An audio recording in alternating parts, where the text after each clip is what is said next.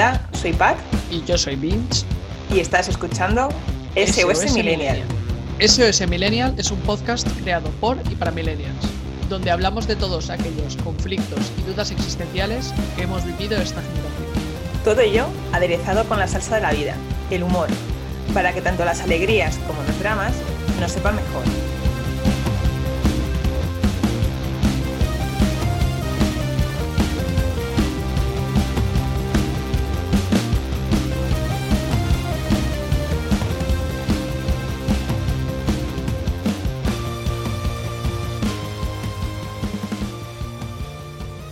Bienvenido, oyenter, de nuevo a nuestro rinconcito, en el que vamos a seguir hablando de las adicciones. Hemos tenido que partir el episodio en dos, porque seguimos siendo unos desastres con el, con el tiempo. Y es que es un tema que da para, para mucho. Y queríamos explayarnos y hablar largo y tendido de todo lo que tiene que ver con las adicciones. Pues una vez que, que hemos hecho nuestro Junkie Test, igual a ti todo esto de lo que hemos hablado pues no te suena de nada. Has dejado el John Test en blanco, pero oye, que igual tienes una prima en el pueblo de estas lejanas, lejanas, que, está un poco enganchadilla o que ha dado yonquismo profundo, e igual pues puedes ayudarla. Y para ayudarla primero hay que reconocer cuáles son esos comportamientos que estarían un poco asociados con, con la adicción. Y claro, pues para ayudarla te hemos facilitado una lista de, síntomas que engloban el, comportamiento del adicto. Que, hay que decir, eh, perdona que apunte, que no es una lista huevo fritista ni que nos hemos sacado aquí codo en barra patillo. O sea, hemos hecho una exhaustiva investigación de las nuestras de una tarde en Google y esta es una lista de que está mm, estandarizada sobre comportamientos que delatan a un adicto. Entonces esto te sirve para tu prima de pueblo, para tu vecino, o tus amigos, o para ti mismo, si en algún momento de tu vida pues detectas estos comportamientos o tú mismo, tú misma ves que eso que estás enganchadillo, pues a lo mejor estás apretando el acelerador sin darte cuenta y estás saltando a la adicción hardcore a lo Patty Vince, que ya has visto que somos, somos eh, hemos sacado un sobresaliente en el Yonki Test. Oye, yo hacía tiempo que no sacaba un sobresaliente en mi vida. Ah. No me quites esa ilusión. No, y yo, yo. Además, para, como ya hablé en el capítulo anterior, para ser retrasada profunda, me siento, me siento bastante satisfecha. Esto se lo podrás restregar en tu cara a tus exprofesores. Oye, muy retrasada mental, pero mirad, sobresaliente en Yonki Test, ¿eh? ¿Cómo se os queda el cuerpo? ¿Eh? ¿Quién, lo, ¿Quién lo iba a decir? Entonces, el primer síntoma de comportamiento adictivo, no vamos a entrar en el nivel de profundidad, sería la falta de autocontrol.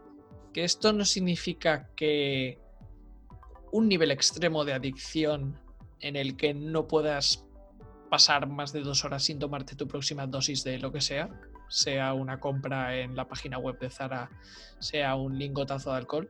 Hablamos de esa falta de autocontrol en forma de esas excusas, esas justificaciones, esas explicaciones racionales que nos damos para justificar el comportamiento. Yo controlo, yo me lo merezco, eh, total por un caprichito no pasa nada. Eh, esas frases que llegan después de que ya has tomado la decisión emocional de meterte un chute de tu yonquismo moderno. Así que si te sorprendes o sorprendes a alguien diciendo esa frase, eh, vigílalo y pásale el yonki test. A ver qué, notas saca. Sí. Em, otro de los síntomas que hemos detectado, o leído, mejor dicho, es mentir sobre el hecho eh, de tener un, enganche a, esa, a, esa, adicción o esa actividad. Claro, o sea, nunca vas a... Está un poquito relacionado con el anterior.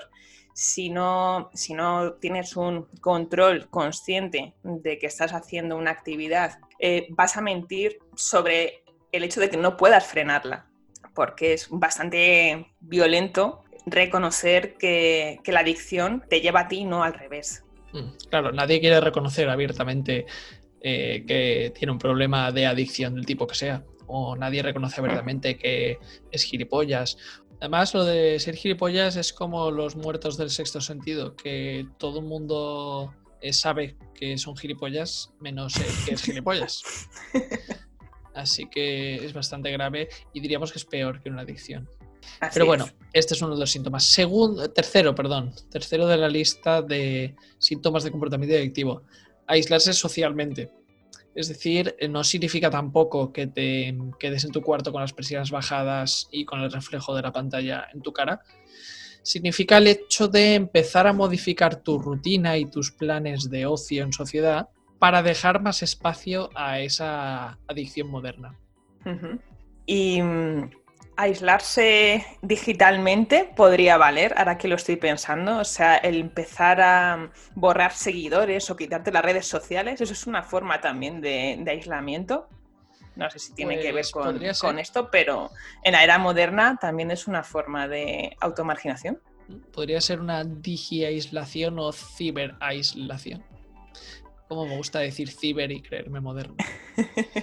Estudiaremos sobre ellos.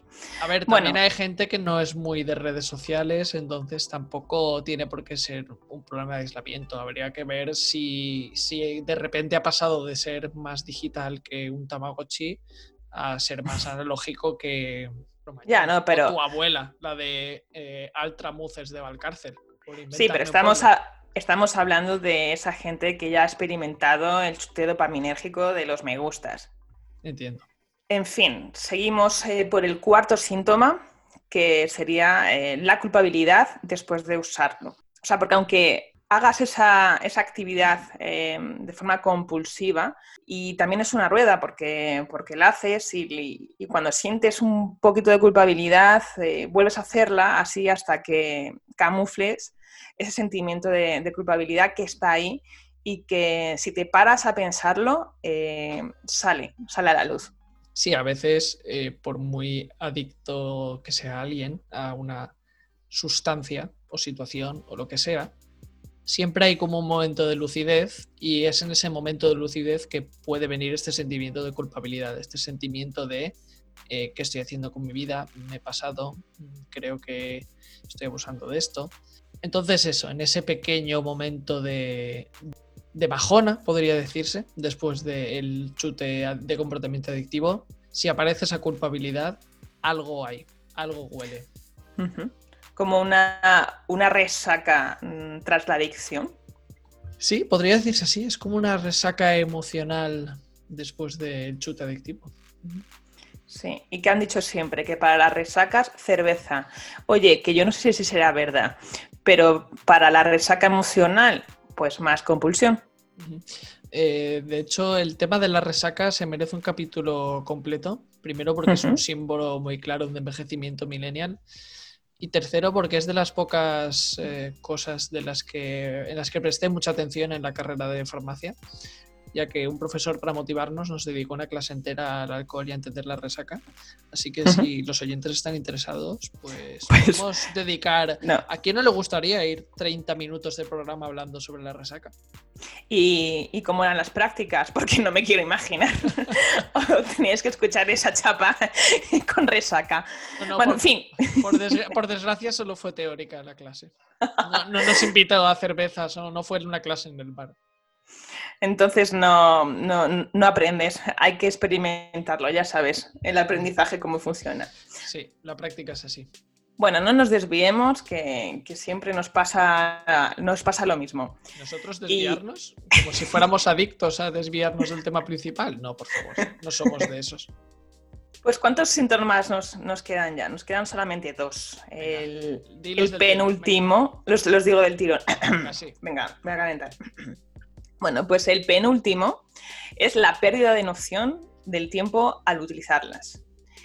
Y esto, eh, bueno, eh, también trae ya la última, que es la repetición, que también la hemos mencionado, porque para tapar ese sentimiento de culpabilidad, esa pérdida de, tiempo útil en hacer otras cosas, eh, por prestar atención a estas a estas adicciones, a esta compulsividad, pues, pues es la repetición, lógicamente. Y, ya está. Así que recapitulando un poco todos los signos y síntomas que hemos hablado, eh, la falta de autocontrol, el mentir sobre, sobre el hecho de que estás enganchado, aislarte socialmente, culpabilidad después de, cometer esos actos, la pérdida de noción de tiempo al usarlas y, por supuesto, la repetición descontrolada de, estas. Pues ya sabéis, niños y niñas, si percibís a vuestro alrededor eh, alguno de estos seis síntomas del comportamiento adictivo, mm, ya sabéis, llamar al proyecto hombre o al adulto más cercano. O si sois adultos millennial hechos y derechos, como visteis que es posible y cómo es posible en el episodio anterior, entonces podéis gestionarlo con vuestros propios recursos desarrollados en el Adulting Extreme, la versión más extrema de practicar el deporte de ser adulto. Entonces, hemos hablado mucho de los síntomas eh, que están detrás de una adicción, pero nos hemos dejado la protagonista para el final, y es la propia adicción. ¿Qué, es? ¿Qué es la adicción? No sus síntomas. O sea, ya sabemos la falta de autocontrol, el mentir, bla, bla, bla. Pero, pero ¿qué es en sí la adicción? y luego veremos eh, eh, por qué unas personas son más propensas a caer en ellas que otras.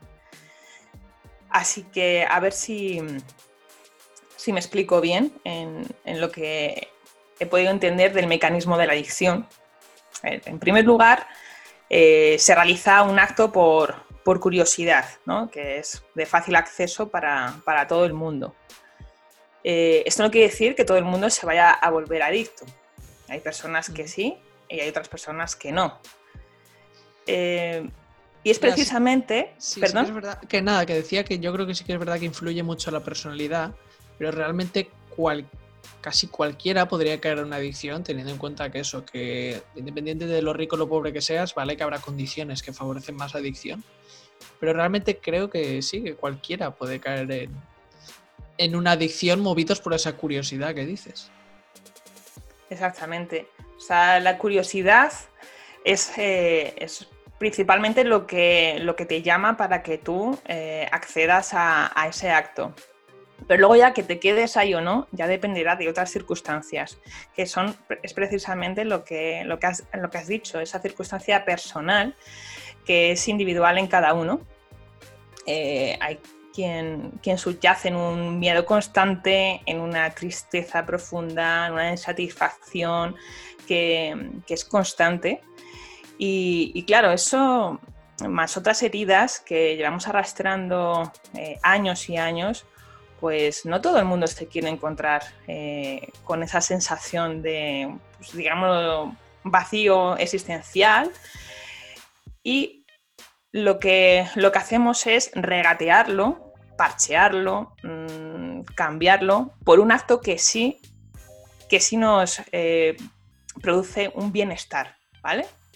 Entonces, esto es lo que eh, hace que nos volvamos adictos y compulsivos, o sea, hagamos, digamos que nos volvemos compulsivos en un acto que se va a convertir en un hábito para conseguir ese bienestar eh, tapando ese malestar que tenemos interno y que bajo ningún concepto queremos tratar. Así que voy a explicártelo pues, eh, lo más breve posible de lo que es el círculo de la adicción, que sería, en primer lugar, aparece un sentimiento de malestar, que hay veces que no queremos identificar, pero ojo, que es que hay otras veces que directamente no podemos. O sea, hay personas que, se creen que son felices y que de repente pues, se ponen a llorar y no quieren rascar, ¿vale? Entonces, ojo con los... Ojo con eso. Y bueno, eh, acostumbrados al estar siempre en un nivel de, pues, ánimo estable, eh, alegre, eh, tanto por ellos como por el resto, pues mm, esa ansiedad que está, que está eh, profunda y que quiere salir a veces y que, no lo dejamos, pues lo, tapamos precisamente con estas actividades y estos comportamientos que muchas veces son, son físicas o, psíquicas y que lo que quieren es distraer a la mente. Vamos, darle un chute mm, agradable eh, para compensar ese, malestar. Sí, en, resumidas cuentas, sería que cuando sentimos eh, tristeza, en, por ejemplo, la soledad de nuestra casa, o nos da mucha rabia ciertas situaciones, por ejemplo, un conflicto con la pareja o con el jefe, en vez de ir al fondo de esas sensaciones, a esas emociones que son desagradables, por mucho que sean necesarias, pues en vez de afrontar el por qué aparecen esas reacciones e intentar cambiarlas, pues con terapias de estas de aceptación y compromiso o cognitivo-conductuales, ya metiéndonos en psicología, pues en vez de coger al toro por los cuernos, como nos gusta a nosotros decir, en refrán español, pues recurres Te vas a Zara. Te vas a Zara, al Zara de la gestión emocional, que sería eh, un caprichito o una adicción. Bueno, más que caprichito, un comportamiento adictivo. Sí, eh, está bastante, bastante bien eh, explicado. pero tú has dicho que, que, claro, esta persona se está dando cuenta porque ha tenido un conflicto eh, entonces, de forma consciente, eh, identifica esa, pues esa ira o esa tristeza que le genera esa situación. Es que hay veces que no es consciente, ¿vale? O sea, que tiene una herida que no ha resuelto y que no es consciente. En cuanto a lo que has dicho pues, discutes con, tu jefe o con tu hermano, con tu pareja y tienes un malestar eh, que eres consciente. O sea, eres consciente de que, de que estás enrabietado. Y entonces, pues coges y te vas al, Zara y te compras media tienda. Vale, eso es un acto compulsivo. Eh, habría que ver si es adicto porque recurres a eso mm, cada vez que te pasa algún malestar. Pero hay otros, hay otros comportamientos compulsivos que no los tenemos tan identificados, como pues tenido una pelea o tiene una discusión, sino que hay una herida más profunda en la que habría que rascar para ver el por qué eh, eres más propenso a tener ciertos comportamientos más en bucle relacionados con, actividades que tú no puedes parar, sobre todo que no puedes parar de hacerlo. Esa sería eh, la diferencia de si has caído en la compulsividad o no. O sea, o sea, si has caído en la compulsividad o en la adicción. Eh, no, compulsividad está relacionado con la adicción. Me refiero a que si es un acto que tú lo puedes parar y salirte cuando quieras, eso no es una adicción, no es compulsivo. Es decir, pues mira, hoy he tenido un mal día y me voy al telepizza y me como cuatro familiares, que ole tú, pero esto no es algo recurrente en ti, sino que lo has hecho porque te has desbordado puntualmente, ok. El tema es que tú siempre que tengas un mal día, un malestar o que tengas un malestar constante pero que no lo hayas identificado, lo estés parcheando eh, todo el tiempo, ¿sabes? Que tengas eh, una herida, qué sé yo, no, pues te falta autoestima, eh, piensas que pues no eres importante para la gente, pues esa persona estará adicta a los likes y a los me gusta de las redes sociales. Entonces, cada vez que tenga un like, aunque sea de una persona que no, conoce, no conozca de nada, pues va a tener una sensación mm, de bienestar bastante efímera, incluso pobre, pero bueno, le vale y lo va a estar buscando. Claro, será una respuesta cortoplacista que le alivia cuando la buena solución sería a largo plazo intentar averiguar por qué esa falta de autoestima y con el tiempo aprender a desapegarse de la aprobación ajena y aprobarse a sí mismo. Eso sería el trabajo a largo plazo, pero eso siempre da mucha pereza. Esto es como cuando yo en mi cuarto cojo la ropa y la dejo tirada en la silla del escritorio en vez de doblarla cuidadosamente y meterla en el armario. El cortoplacismo es más cómodo que ponernos a hacer eh, un trabajo a largo plazo, o puede ser eh, el ordenar armario. Bueno, eso ya también es eh, la procrastinación, que, eso también da para, para, varios capítulos. Pero bueno, sí, es un poco el, el proyectar lo que no quieres hacer con otra cosa que sí que te produce un, bienestar. Luego está el que una persona, eh, por repetir ciertos actos, eh, sea más tendente a caer en la adicción a otras, porque se, han visto en muchos estudios y se ha comparado el por qué hay personas que tienden a, a ser adictas y otras que no. De hecho, tú me habías hablado eh, que habías encontrado un experimento que me ibas a, transmitir, bueno, ibas a transmitir a nuestros queridos oyentes, eh, precisamente sobre la diferencia entre que uno sí y otro no. Sí, era de mm, un vídeo de un canal de YouTube que me gusta mucho, que mm, me la voy a aventurar a decir el nombre del canal porque es una palabra alemana, y es Kurzgesagt, disculpen mis oyentes, los oyentes alemanes por mi pronunciación, y hablaban precisamente de las adicciones y desde todos los puntos de vista, ¿eh? no solo el origen, sino de en qué condiciones podías caer. Y ponían de ejemplo el entorno de la guerra de Vietnam, en el que los soldados que iban eran de todo tipo de condiciones. Eh, todo tipo de condiciones socioeconómicas, todo tipo de historias familiares, todo tipo de situaciones que habían. Y vieron dos cosas. Ahí en Vietnam había muchísimo consumo de heroína entre los soldados porque era una forma de evadirse del horror que estaban viviendo todos los días. Y tenían miedo las autoridades, eran conscientes perfectamente que sus soldados eh, se ponían ciegos de heroína allí, pero el problema y el miedo que tenían las autoridades era a la vuelta si iban a encontrarse con cientos de soldados yanquis perdidos por sus calles.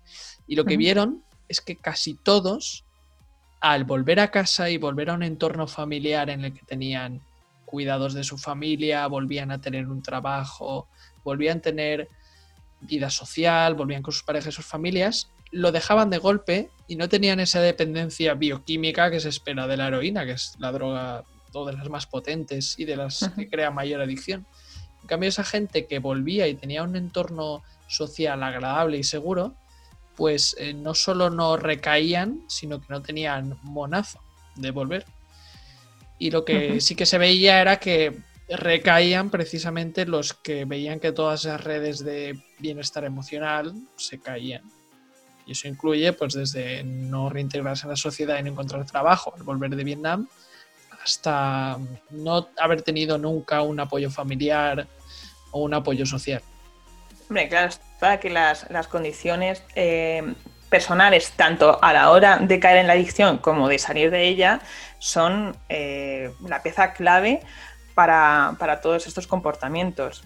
También recuerdo el, ejemplo de, las ratas que, que les hicieron como em, un parque de atracciones eh, Rat 1, en el que eh, pues, hicieron como una clasificación de dos grupos de ratas, unas ratas que estaban eh, en condiciones de, felicidad dentro de lo que cabe en las ratas, pues con sus ruedas, sus muchos estímulos, y luego otras que no tenían absolutamente ni un estímulo. Y entonces en el bebedero eh, ponían agua y luego agua con sustancias alucinógenas y bueno, estimulantes. Pues drogas, vamos, digámoslo claro, con drogas. que no sé si nos escuchan niños, no sé si nos escuchan niños, quería hablar caramelitos de la risa, pero no. Y bueno, ahí pudieron ver eh, qué tipo de, ratas eh, eran las más propensas a caer en las, en las sustancias, en las drogas. Y efectivamente, pues las que tenían cero estímulos, las que no tenían absolutamente nada con lo que recrearse, son las más propensas a caer en este tipo de sustancias. Y eso es un poco lo que pasa a la población general. O sea, no es, siempre se ha achacado en las. Ya sí que hablo de las drogas eh, premodernas, que están muy relacionadas con personas con muchas carencias. Y ya no solo carencias económicas que, también influyen mucho, pero luego está la carencia afectiva, que es eh, principal. O sea, gente con mucho dinero dices, joder, ¿y por qué, y por qué se, enganchan a, ciertas adicciones? Pues porque el dinero no, no, paga la felicidad. Sí, vamos, que las carencias emocionales efectivas no se pueden comprar. Es decir, si por muy podrido de pasta que estés, si tienes al lado, a tu alrededor, un montón de aduladores y realmente a nadie, nadie te quiere, pues eh, puedes ser víctima de las adicciones de todo tipo. Ya no hablamos de drogas solo. Así que, en conclusión, podríamos dar la durísima declaración de que el amor nos salvará a todos O dicho de otra forma, el amor es la droga más poderosa de todas y la adicción más fuerte que eclipsa a todas las demás. Podríamos decirlo, sí. El amor y en este podcast otra, el humor. Muy bien, amor y humor, encima riman y todo. Pues sí, el amor y la diversión, tal y como pasaba en, el, en un caso en Vietnam, la gente que volvió a sus casas y tenía amor se dejó la heroína de golpe. Y en el caso del parque ratuno, la diversión. Tenían mogollón de bolitas y toboganes. ¿Y para qué drogarse cuando tienes diversión? cuando tienes humor. Muy bien, eh, llegados a este punto con tantísimo material y tantísima información, creo que es el momento de dar carpetazo al episodio y saltar a las conclusiones, ¿no te parece? Sí, creo que ya va siendo hora y todos necesitamos también nuestro propio chute dopaminérgico, que eh, esto no quiere decir que seamos adictos, sino que es como la vida misma, todos necesitamos también eh, un poquito de evasión de vez en cuando. Vale, pues por ir terminando em, el episodio de hoy, además de la rotunda y bonita conclusión de que el humor y el amor lo pueden todo, incluido sacarnos de las adicciones, podríamos añadir otras, como es el hecho de admitir que un poquito de evasión es necesario y no hay nada de malo en echar una partida a videojuegos o darte un caprichito de vez en cuando. Sí, porque yo pienso, yo pienso seguir eh, consumiendo pizzas y de vez en cuando alguna familiar sí que sí que me entra. Y además como bonito reto para nuestro chico terapeuta. Pues sí, un atracón de vez en cuando va, está bien. El problema viene cuando se suceden la lista de síntomas que hemos repasado antes y si se cumplen esos puntos, entonces es cuando ya se está entrando en el peligroso terreno de las adicciones. La adicción eh, no es la, causa, no es, esa, no es esa raíz del problema, sino que está bastante más profundo, por lo que ese comportamiento compulsivo es la consecuencia. Así que hay algo ahí debajo y, oye, pues igual hay que airear un poquito ese, ese trastero y sacar mierda, porque aunque duela, pero seguro que será mucho más liberador a largo plazo. Como decían nuestras abuelas y nuestro refrán español, si pica, cura. Pues mm. bueno, yo creo que ya podemos eh, dar carpetazo al episodio de hoy y esperamos que haya cambiado muchas vidas, como siempre, y veros en el próximo episodio que, por supuesto, de SOS Millennial, esperamos que seáis adictos. Ahí sí. Pues, ahí, sí, ahí sí. Ahí sí que queremos que, repitáis este acto y que no podáis parar.